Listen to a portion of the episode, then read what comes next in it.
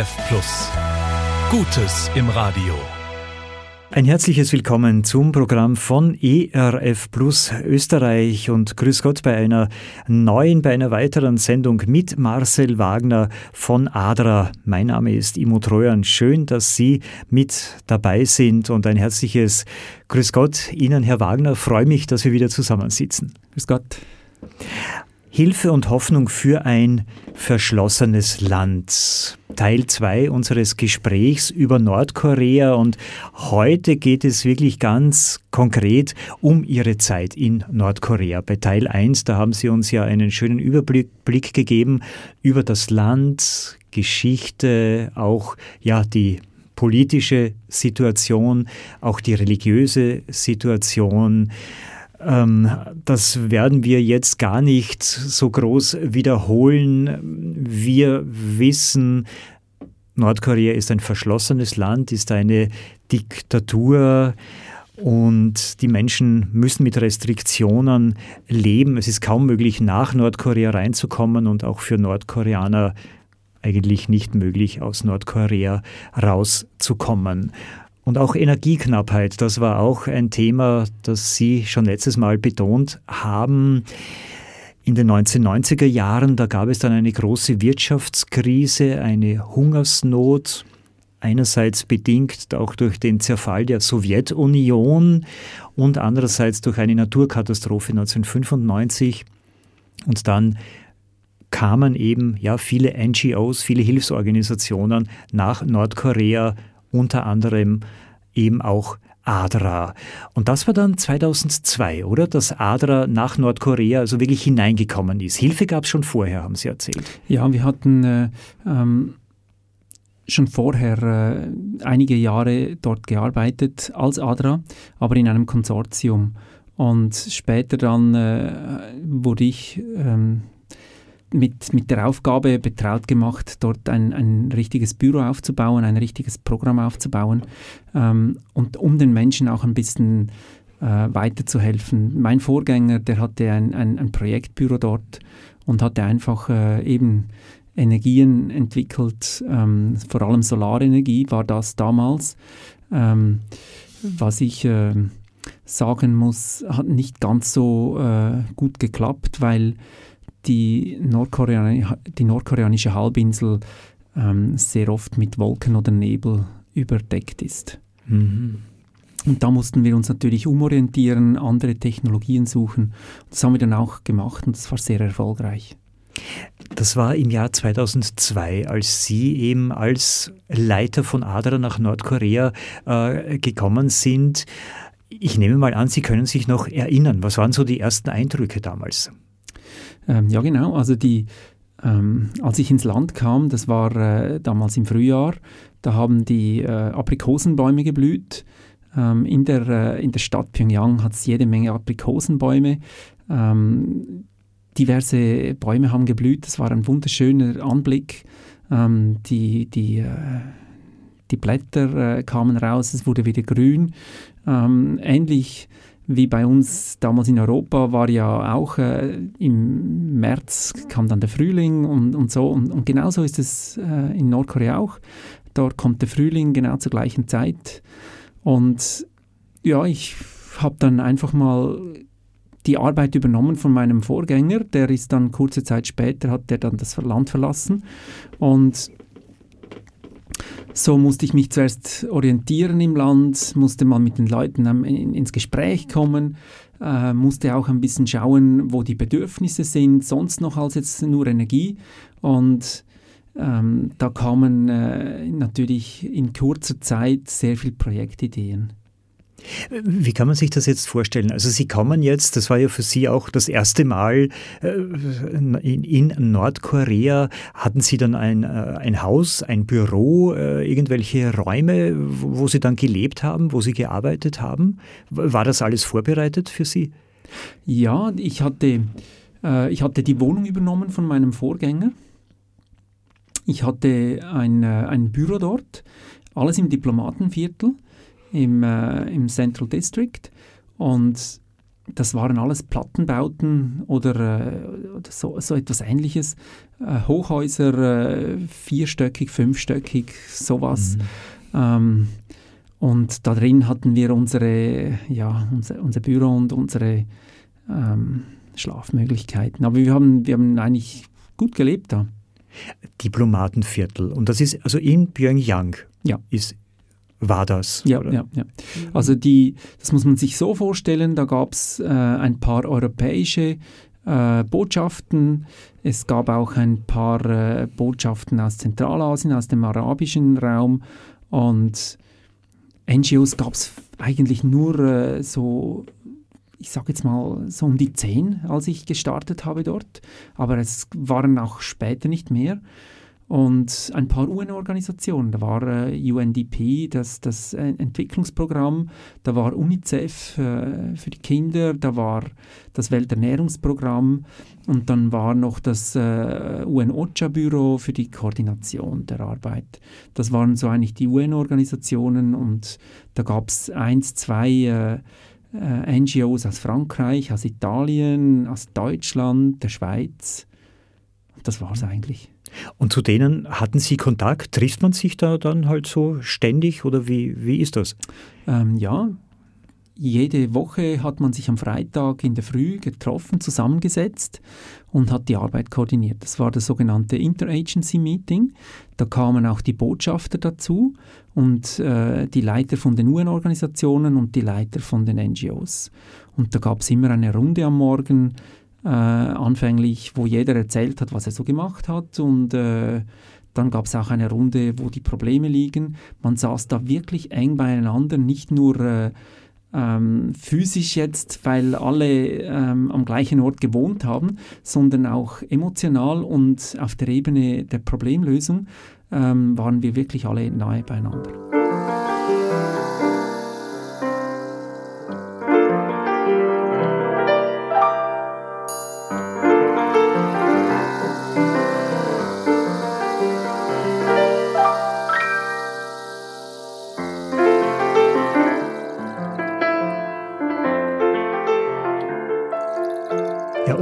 Nordkoreanischer Seite, wer waren da die Bezugspersonen oder wer hat Ihnen vorgegeben oder, oder gebeten, welche Projekte durchzuführen sind?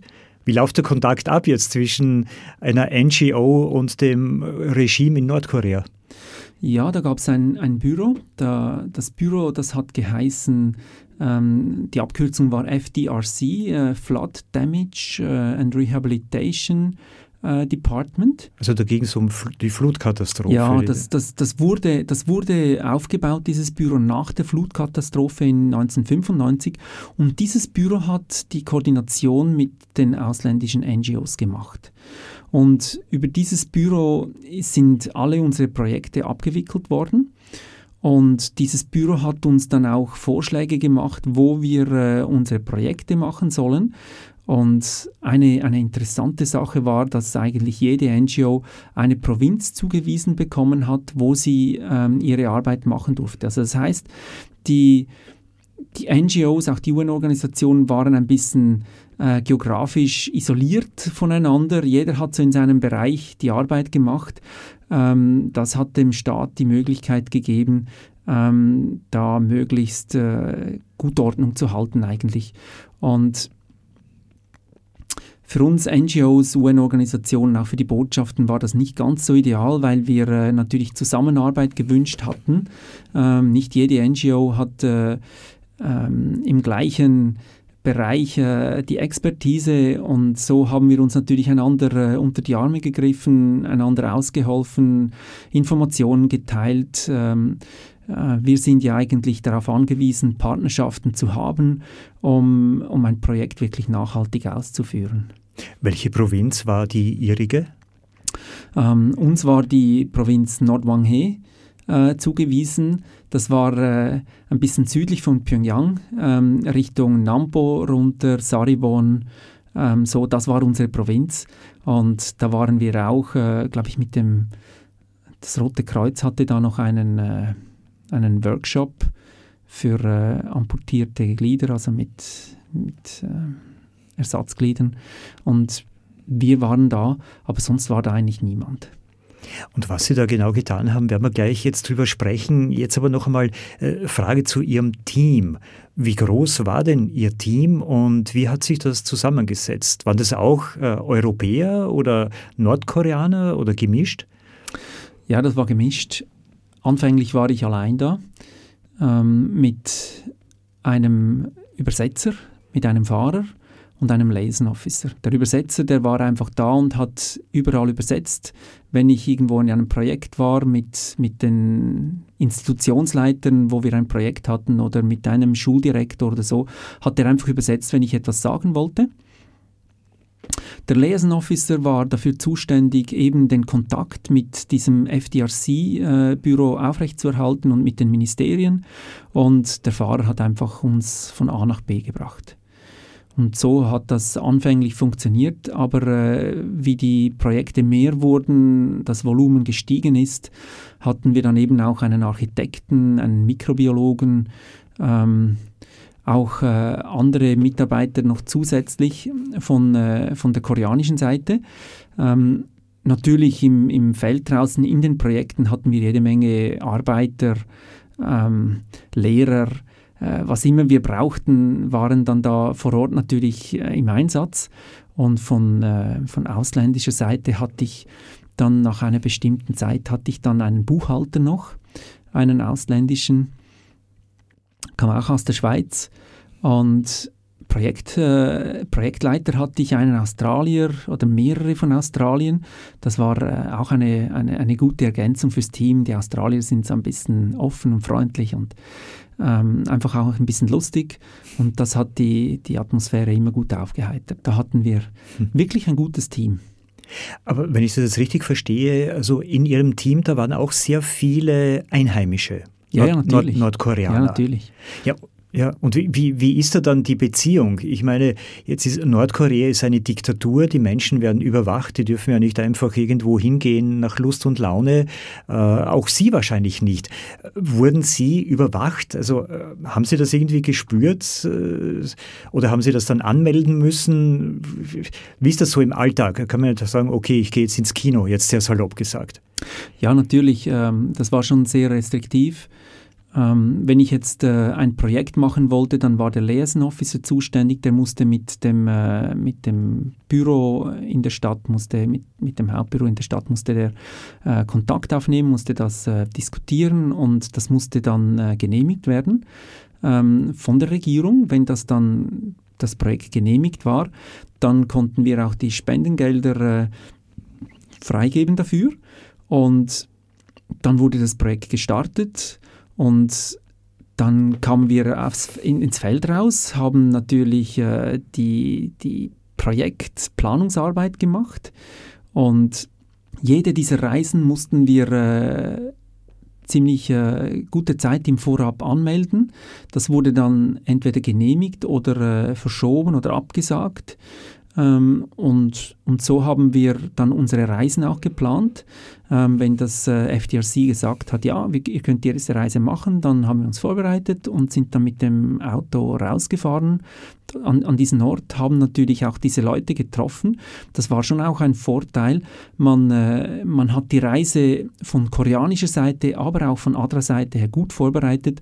Ähm, die Leute waren dann da. Wenn, wenn, wenn ich jetzt einen Tag oder zwei Tage mit dem Auto unterwegs war, um an, ins in, ins, ins Projekt zu kommen, dann waren die Leute da. Das hat dann nicht geheißen, ja, der ist jetzt halt äh, nicht da oder äh, wir müssen noch warten oder so.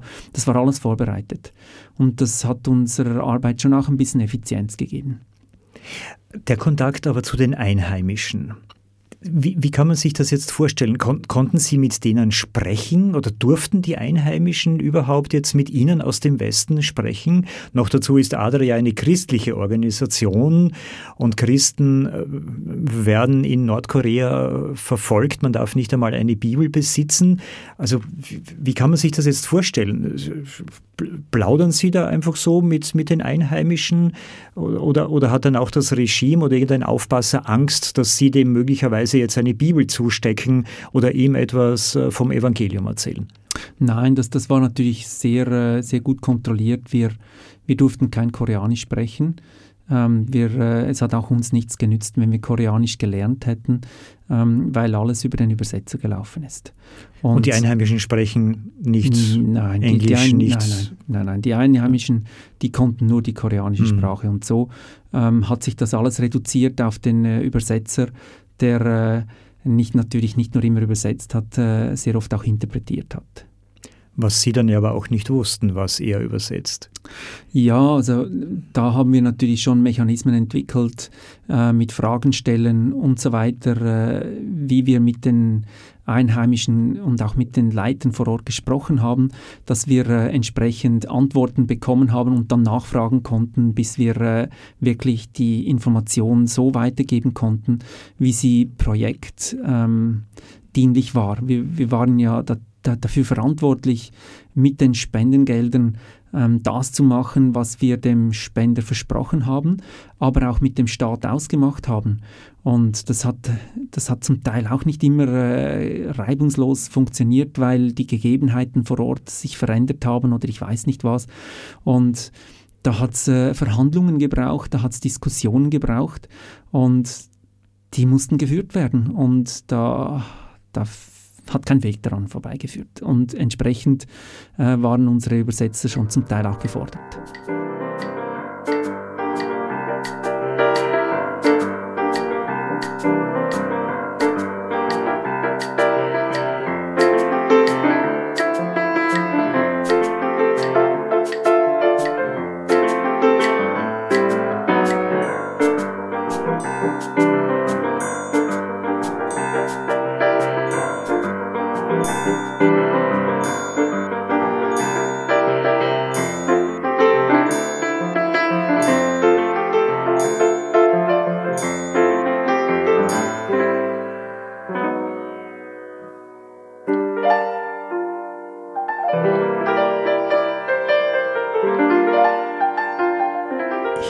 Hoffnung für ein verschlossenes Land, so der Titel unserer heutigen Sendung. Ein zweites Mal bin ich im Gespräch mit Marcel Wagner von ADRA über seine Zeit in Nordkorea in den Jahren 2002 bis 2006. Herr Wagner, kommen wir jetzt auf einige Projekte zu sprechen. Was war denn Ihr erstes Projekt damals? Wie Sie nach Nordkorea gekommen sind. Jetzt also für ADRA, für die Adventistische Hilfsorganisation.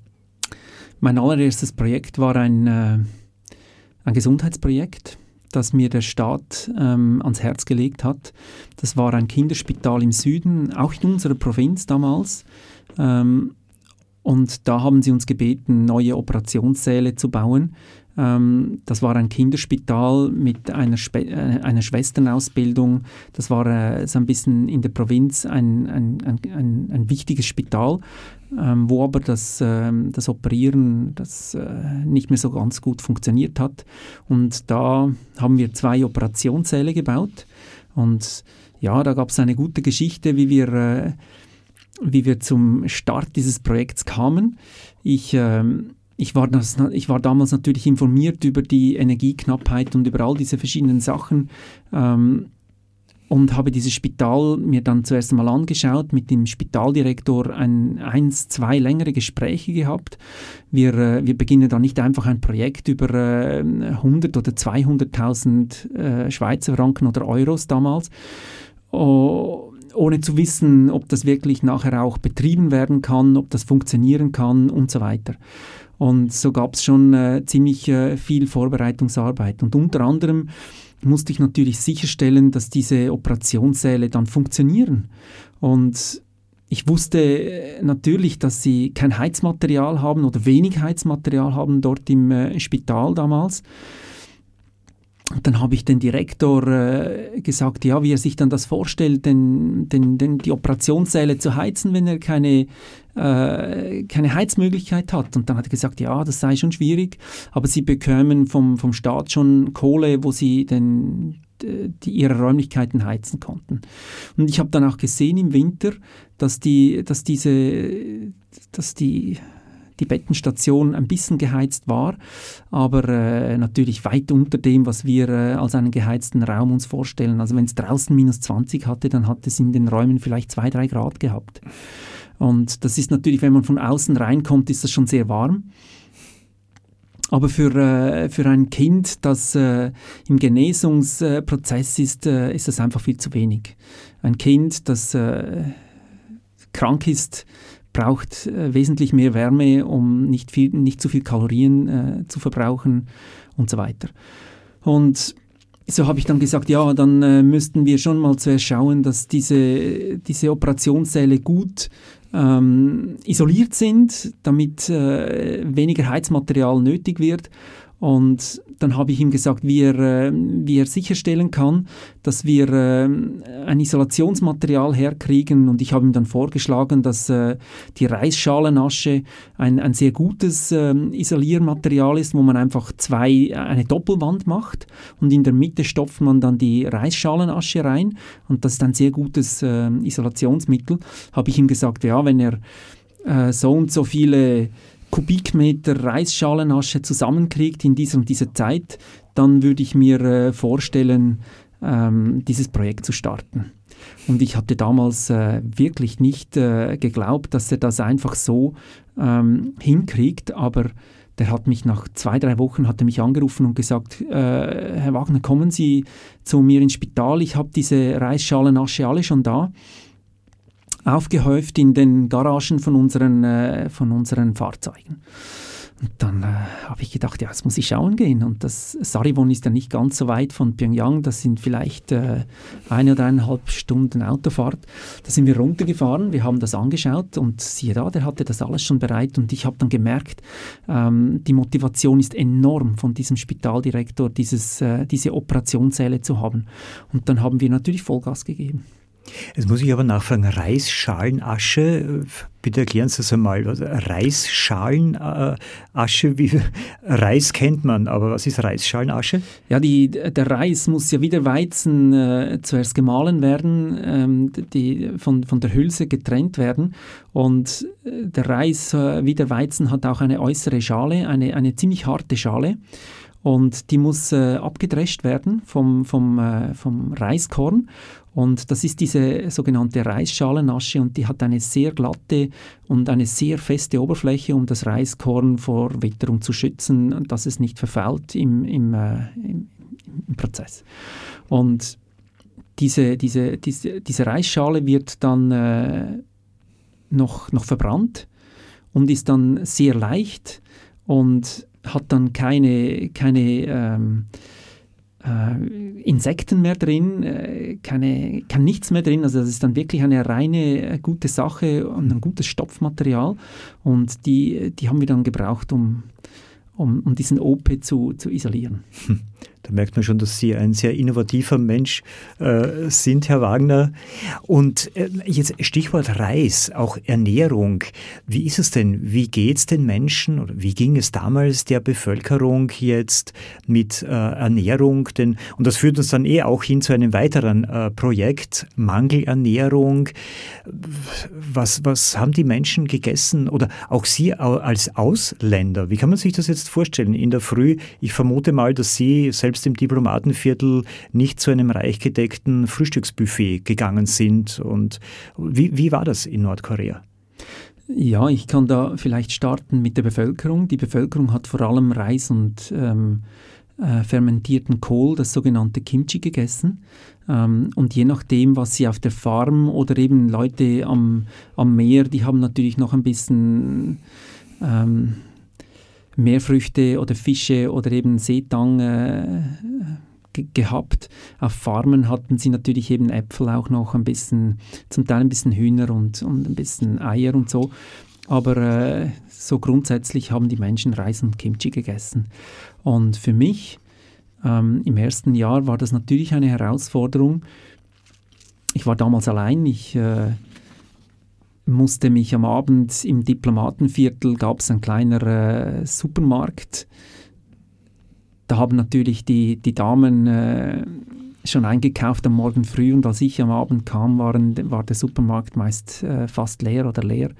Und entsprechend hatte ich äh, auch nicht äh, wirklich die, äh, die Ernährungsmittelausgewogenheit, wie ich mir das äh, von der Schweiz her äh, gewohnt war. Und ich hatte damals ähm, mit 34, als ich da runterkam, hatte ich mir da nicht viel Gedanken gemacht, hatte aber schon gemerkt, dass ich plötzlich Gliederschmerzen hatte und, und die Muskeln taten mir weh und ich war auch sehr oft äh, erkältet, ähm, gerade gegen Winter. Und irgendwann habe ich dann gemerkt, dass ich, dass ich mangelernährt war, obwohl ich schon äh, genügend Reis und eben auch äh, verschiedene Brot und so hatte, aber natürlich nicht Vollkornbrot.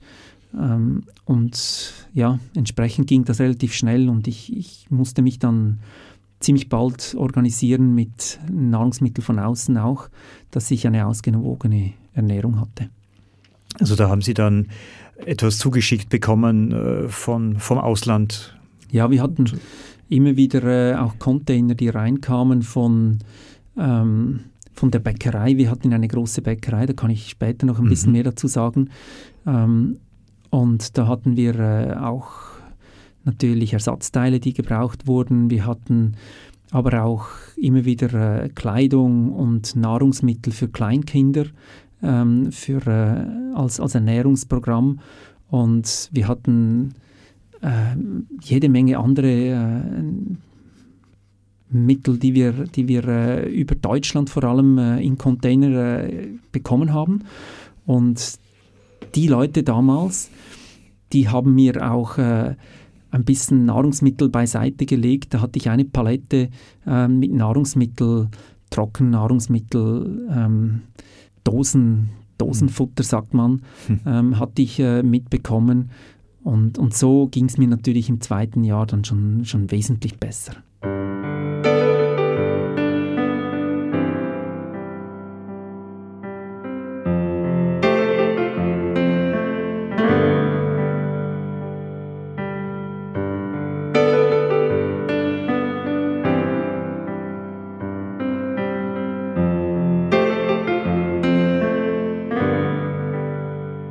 Sie haben jetzt schon erwähnt, die Bäckerei. Das war auch ein Projekt. Also Sie haben in Nordkorea eine Bäckerei aufgezogen. Wie können wir das verstehen? Ja, wir hatten, äh, wir hatten uns dann auch ziemlich bald nach meiner Ankunft im äh, Nahrungsmittelsicherungsbereich äh, stark gemacht im Land mit dem UN-Ernährungsprogramm. Da, da gab es eine sehr gute Zusammenarbeit und wir hatten sehr viel äh, Milchpulver aus der Schweiz eingeführt damals, Zucker aus äh, Thailand und aus China kam der Weizen ähm, für, äh, für Brotherstellung. Und diese Brotherstellung, da würde uns heute jeder sagen, äh, seid ihr verrückt, äh, weshalb Brot? Die Leute essen ja da nur Reis, ähm, was, äh, die, die Leute essen ja da kein Brot. Ähm, aber das war natürlich absichtlich, dass wir die Leute nicht dann äh, ähm, in eine Abhängigkeit reinführen, äh, die, die wir eigentlich eben gar nicht wollten. Und so haben wir gesagt, Brot ist sicher eine gute Sache für Kinder. Kinder essen meist alles. Und wenn, vor allem, wenn sie Hunger haben, und sie haben das Brot natürlich geliebt von Anfang an, aber wir konnten das Brot jederzeit wieder abstellen ähm, und die Kinder entwöhnen, weil die Kinder natürlich äh, an, an Reis gewohnt waren und die Eltern hatten nur Reis und so ähm, war das eine gute Sache, dieses, äh, dieses Ernährungsprogramm mit, mit Brot. Ähm, da hatten wir äh, 40.000 so handgroße Brote gebacken jeden Tag für 20.000 Kinder. Und das waren so ein bisschen äh, ziemlich äh, hochkalorienhaltige, ähm, mineralhaltige Brote, um eben den, den Kindern ein bisschen eine, eine, eine bessere Ernährung zu gewähren. Und das hat eigentlich gut funktioniert.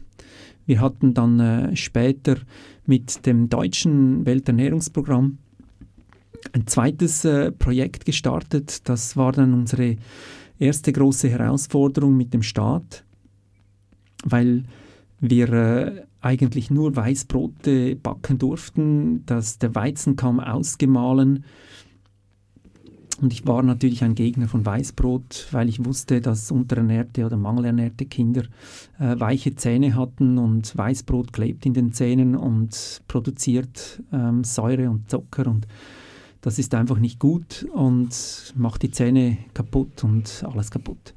Und entsprechend haben wir gesagt, es muss Vollkorn, äh, Vollkornprodukte müssen daher.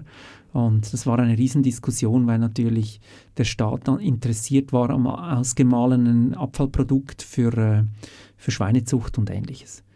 Und ich habe dann gesagt, das machen wir nicht. Ähm, wir müssen den Menschen wirklich gut schauen, das ist unsere Verantwortung. Und da hatten wir wirklich ein halbes Jahr lang einen, einen ziemlich harten Dialog, auch noch über die Europäische Union, bis dann äh, wirklich der Druck zu hoch war und die, äh, der koreanische Staat gesagt hat, macht's. Ähm, und dann haben wir die ersten Vollkornkekse hergestellt für äh, eine ziemlich große äh, Anzahl Kinder. Das waren dann, glaube ich, etwa 60.000 oder 70.000 Kinder, die an, äh, an diesem zweiten Produkt äh, angehängt wurden.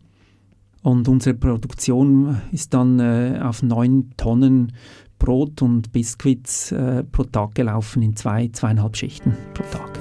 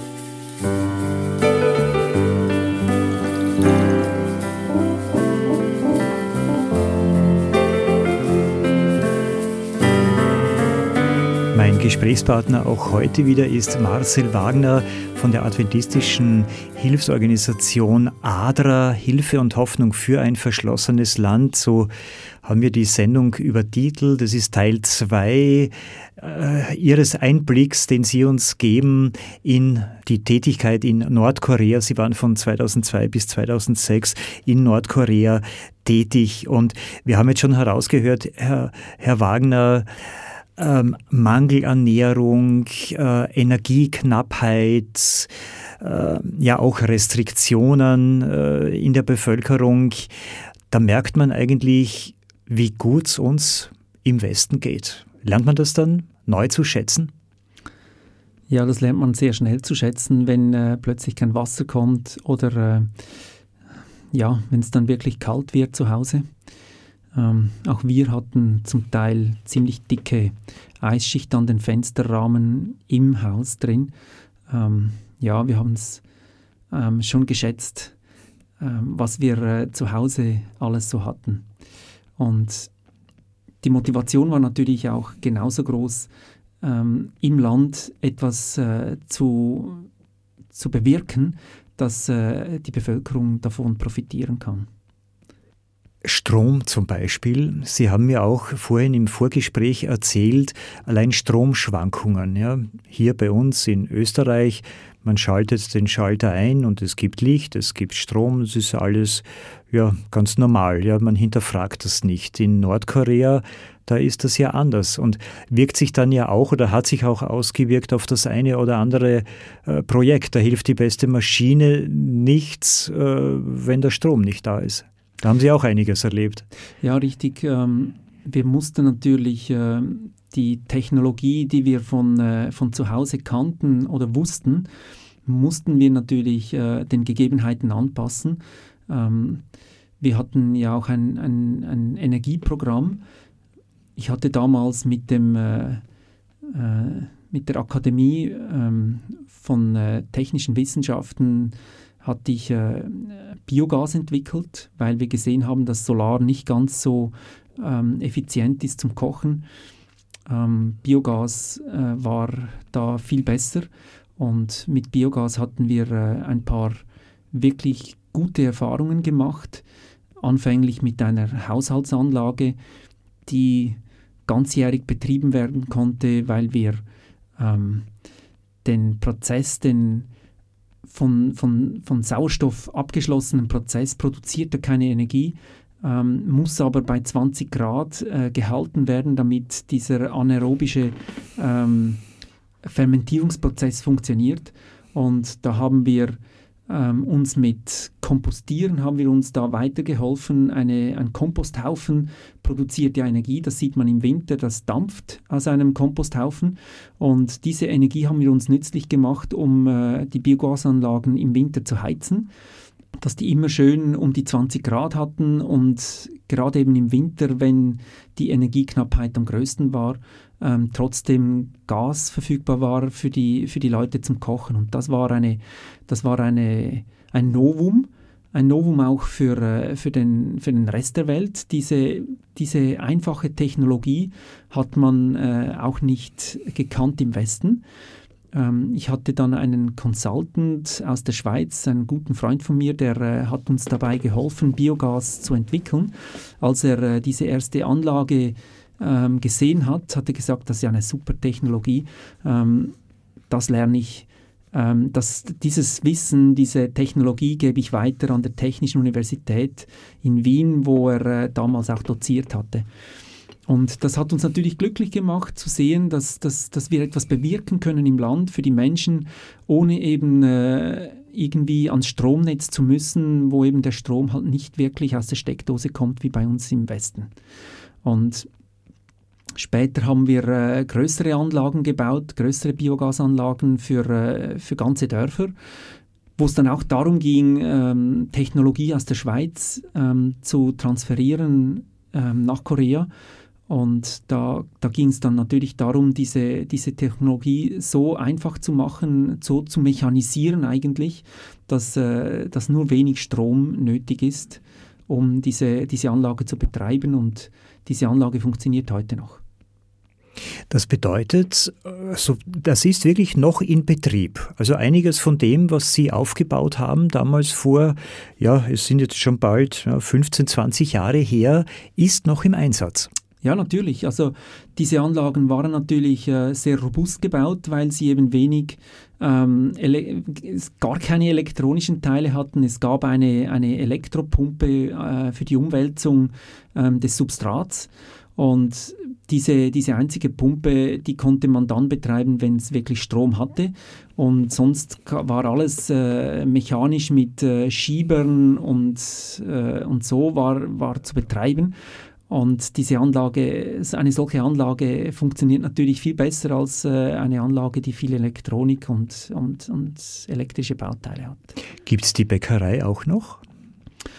Ähm, die Bäckerei gibt es noch, aber nicht in diesem Umfang, wie wir sie hatten, ähm, weil die Ersatzteile natürlich nicht mehr verfügbar waren. Oder äh, in, in, in China nur, nur beschränkt verfügbar waren. Und auch die die Lebensmittel, die Rohmaterialien, die dafür verfüg verfügbar sein mussten, ähm, waren so nicht mehr verfügbar. Herr Wagner, wir müssen langsam leider schon zum Ende unseres heutigen Gesprächs kommen. Wie man den Menschen in Nordkorea auch jetzt von Österreich aus helfen kann, das möchte ich Sie gleich fragen, aber zunächst noch diese vielen Kontakte, die Sie hatten über Jahre zu den Menschen in Nordkorea. Für uns eben dieses fremde, verschlossene Land und wenn man Bilder sieht aus Nordkorea, sind es ja meistens nur Aufmärsche von Soldaten und alles ist sehr ernst und streng. Ähm, wie haben Sie die Menschen denn erlebt in Nordkorea? Ja, das ist natürlich, äh, ähm, die Medien ist eines und ähm, der praktische Alltag ist etwas ganz anderes dort. Also die Menschen sind sehr freundlich, die Menschen sind sehr offen, die Menschen sind wirklich liebevoll und wir hatten sehr viele gute Beziehungen mit, mit den Menschen dort. Die wollten ja alle nur eins, genau das, was wir wollten, ein anständiges, gutes, normales Leben. Und da standen wir nahe beieinander und haben einander geholfen. Und da gab es da gab's sehr viele gute Gespräche, sehr viel gute Zusammenarbeit und auch sehr viele gute Resultate. und das haben wir alle geschätzt und so standen wir uns einander nahe. Kann ich mir vorstellen, aber wie Sie dann das Land verlassen mussten, so wie andere Organisationen auch, war vermutlich auch äh, schmerzhaft, mhm. dann Menschen, wo sich vielleicht so etwas sogar wie Freundschaften entwickelt haben, soweit das eben möglich ist jetzt, ja. ähm, dann das Land äh, verlassen zu müssen. Mhm. Ja, da gab es da gab's viele Tränen. Ähm, in Nordkorea sind das nicht äh, immer nur Tränen, ähm, die ähm, aus den Augen kullen. Das sind meistens Tränen, die, die im Herzen ähm, geweint werden. Und das, das war schon, das war, das war anhand der letzten Gespräche, die ich mit, auch mit unseren Mitarbeitern hatte, auch mit den Leuten von den, vom, vom Staat, also von den, von den offiziellen Büros, ähm, die haben mir schon sehr eindrücklich gezeigt und, ge und, gesagt, wie sehr sie unsere Zusammenarbeit geschätzt haben und ähm, dass sie das wirklich äußerst schade fanden, dass, äh, dass diese Entscheidung von, obersten, von oberster Ebene äh, gemacht wurde und ja, das Ganze so zu einem Ende kam.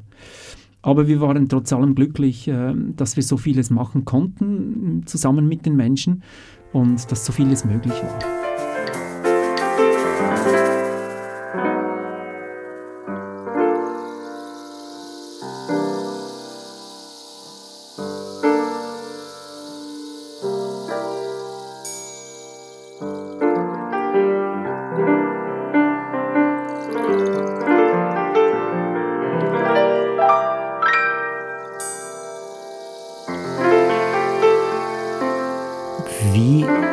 Denn Sie persönlich diese Jahre in Nordkorea auch verarbeiten können? Denn äh, ich vermute mal, Sie sind ja auch ein sensibler Mensch, sonst würden Sie auch nicht in einer Hilfsorganisation arbeiten. Sie sind empathisch, Sie, Sie, Sie wollen den Menschen etwas Gutes tun. Hat das auch an Ihrer Substanz gezehrt und wie wird man damit fertig? Ja, das war so ein bisschen in einer Balance von, ähm, man sieht natürlich die extreme Armut zum Teil oder die Bedürfnisse, die, die sehr umfangreich waren ähm, auf der einen Seite, aber auf der anderen Seite konnten wir sehen, dass, dass, dass sich etwas tat, dass, dass, die, dass die Menschen äh, mit, den, mit den Technologien, die wir brachten, oder mit den Ideen, die wir brachten, oder mit all dem, was, was wir zusammen äh, erarbeiten konnten, aufbauen konnten, ähm, da war viel Freude auch und wir haben natürlich geschätzt und daran, ge davon gezerrt, äh, was wir äh, miteinander äh, aufbauen konnten.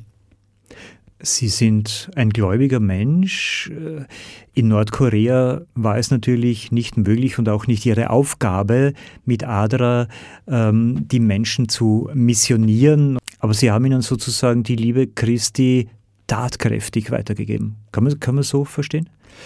Ja, ähm, und ich glaube heute noch, äh, auch nach dem Einsatz in Afghanistan im, im islamischen äh, Kontext. Da waren Sie danach? Nach, da, war, nach, da war ich dann, äh, ja, danach, ähm, habe ich gesehen, dass die effektivste Mission ähm, die Nächstenliebe ist. Und dadurch äh, kann eine Sprache gesprochen werden, die äh, weit über das äh, Verbale hinausgeht. Herr Wagner, in welcher Form ist denn jetzt äh, Hadra noch tätig in Nordkorea? Sie haben es immer wieder ein bisschen anklingen lassen. Die Projekte laufen auch noch. Es gibt auch Kontakt zur Botschaft äh, hier. Aber ADRA selbst oder andere Organisationen sind ja seit einigen Jahren nicht mehr im Land, nicht mehr in Nordkorea. Ähm, und damit verbunden auch die Frage, was können wir in Österreich für die Menschen äh, in Nordkorea, was können wir ihnen Gutes tun? Ja, das ist schon schwierig. Ähm, da sind wir selber sehr gefordert weil wir äh, natürlich den Fortschritt sehen auf der einen Seite, ähm, der es im Land gibt, ähm, auf der anderen Seite ähm, aber nicht wirklich mehr so nahe an den Menschen sind, dass wir wissen, wo, die, wo der Schuh drückt. Und entsprechend sind wir schon dran, äh, auch einen Dialog wieder aufzubauen, eine Möglichkeit ähm, zu, zu diskutieren, wieder vor Ort tätig zu werden, um, um den Menschen wirklich effektiv zu helfen. Äh, aber bis dahin geht's, braucht es noch ein bisschen Zeit. Ähm, ja, natürlich gibt es äh, die Möglichkeit äh, zu spenden. Wir machen Projekte vor Ort. Ähm, zurzeit ist es etwas schwierig, weil die Grenzen geschlossen sind, Corona-bedingt. Ähm, aber sobald die Grenzen wieder offen sind, ähm, wird, diese, wird diese Hilfe wieder anlaufen. Ähm, und da sind wir natürlich froh um jede Spende. Und detaillierte Informationen auch zu allen anderen Projekten gibt es sicher im Internet? Genau, auf unserer Webseite ähm, können Sie sehr gerne alles nachlesen. Ähm, die Adresse ist www.adra.at. Hilfe und Hoffnung für ein verschlossenes Land. Sie hörten Teil 2 eines Gesprächs mit Marcel Wagner. Herr Wagner, Sie sind Geschäftsleiter von ADRA in Österreich, die Adventistische Entwicklungs- und Katastrophenhilfe. Vielen herzlichen Dank für den Einblick in das Land Nordkorea, den Einblick in Ihre Zeit dort, die Projekte. Mein Name ist Imo Trojan. Ich sage Ihnen, liebe Zuhörerinnen und Zuhörer, vielen Dank fürs Mit dabei sein und freue mich auf ein Wiederhören beim nächsten Mal.